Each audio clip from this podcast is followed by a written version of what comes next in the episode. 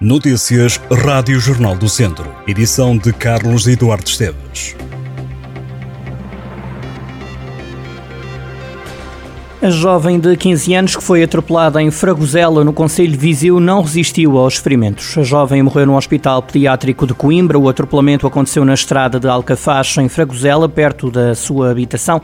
A vítima foi projetada a cerca de 15 metros e, ao que foi possível apurar, o acidente aconteceu quando saiu do autocarro e atravessou a estrada pela traseira da viatura. A menor apresentava vários ferimentos graves, sobretudo ao nível cerebral.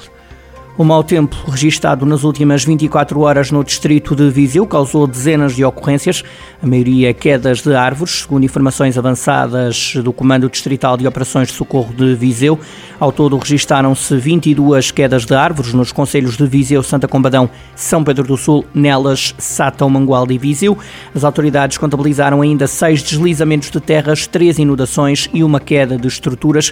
Na cidade de Viseu caíram pedaços de um prédio de voluto na Avenida António José José de Almeida, a Proteção Civil criou um perímetro de segurança na zona, estando prevista a demolição do edifício. Foram detidos pela GNR um homem de 35 anos e uma mulher de 34 por suspeitas de tráfico de droga nos conselhos de São Pedro do Sul e Vozela. O casal estava a ser investigado há nove meses. Na sequência de três buscas, as autoridades apreenderam 328 doses de heroína e uma de cocaína. Ainda 17.900 euros em dinheiro foram apreendidos. Também dois automóveis, uma moto, uma faca de abertura automática, um cartucho, uma balança de precisão e diverso material relacionado com a preparação das doses de droga. Cinco pessoas perderam a vida no centro hospitalar Tondela Viseu nos últimos seis dias, na sequência de complicações de saúde relacionadas com a Covid-19. Dois óbitos registaram-se no último sábado, um na terça-feira e outros dois esta quarta-feira. Nos últimos seis dias, os médicos deram alta hospitalar a 20 doentes que estavam infectados com o novo coronavírus e admitiram 13 pessoas. Os dias 12 e 14 foi quando se registaram mais hospitalizações de infectados, com duas entradas de doentes, já que no que diz respeito às altas hospitalares, foi a 14 de novembro que mais pessoas, 7, deixaram o hospital. Os militares do Exército que integraram a primeira Força Nacional destacada para a Roménia, onde nos últimos meses estiveram em missão da NATO, vão entregar o estandarte nacional que os acompanhou esta sexta-feira em Viseu. O evento terá lugar no campo de Viriato, no recinto da Feira de São Mateus, ou, em caso de chuva, no pavilhão multiusos, a partir das 11 e um quarto da manhã e será presidida pelo chefe do Estado-Maior do Exército, no general José Nunes da Fonseca. O batalhão do Exército que esteve na Roménia foi treinado no R14, onde decorreu o aprontamento dos militares.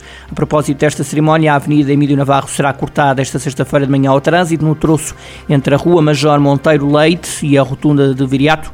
O corte será feito entre as 8 da manhã e as 11 e meia da manhã. As autoridades policiais estão a regular a circulação automóvel durante a duração deste condicionamento.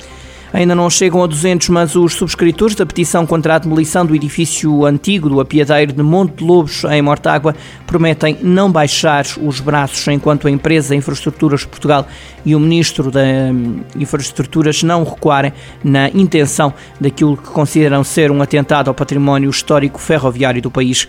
Com as obras da modernização da linha da Beira Alto, o apiadeiro de Monte de Lobos, em Mortágua, é uma das infraestruturas que poderá ser demolida por tecnicamente não ser viável.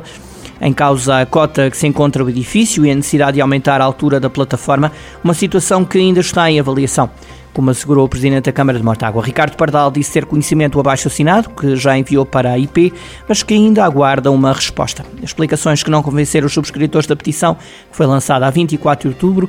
Estes subscritores dizem que a demolição e a substituição por um abrigo normal é um desperdício de recursos públicos e uma medida desnecessária, mesmo num contexto de alteamento da plataforma. O apiadeiro de Monte Lobos foi submetido a obras de renovação pela Refer por volta de 2004.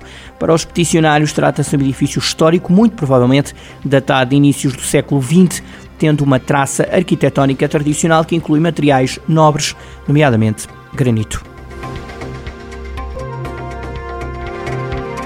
Estas e outras notícias em jornaldocentro.pt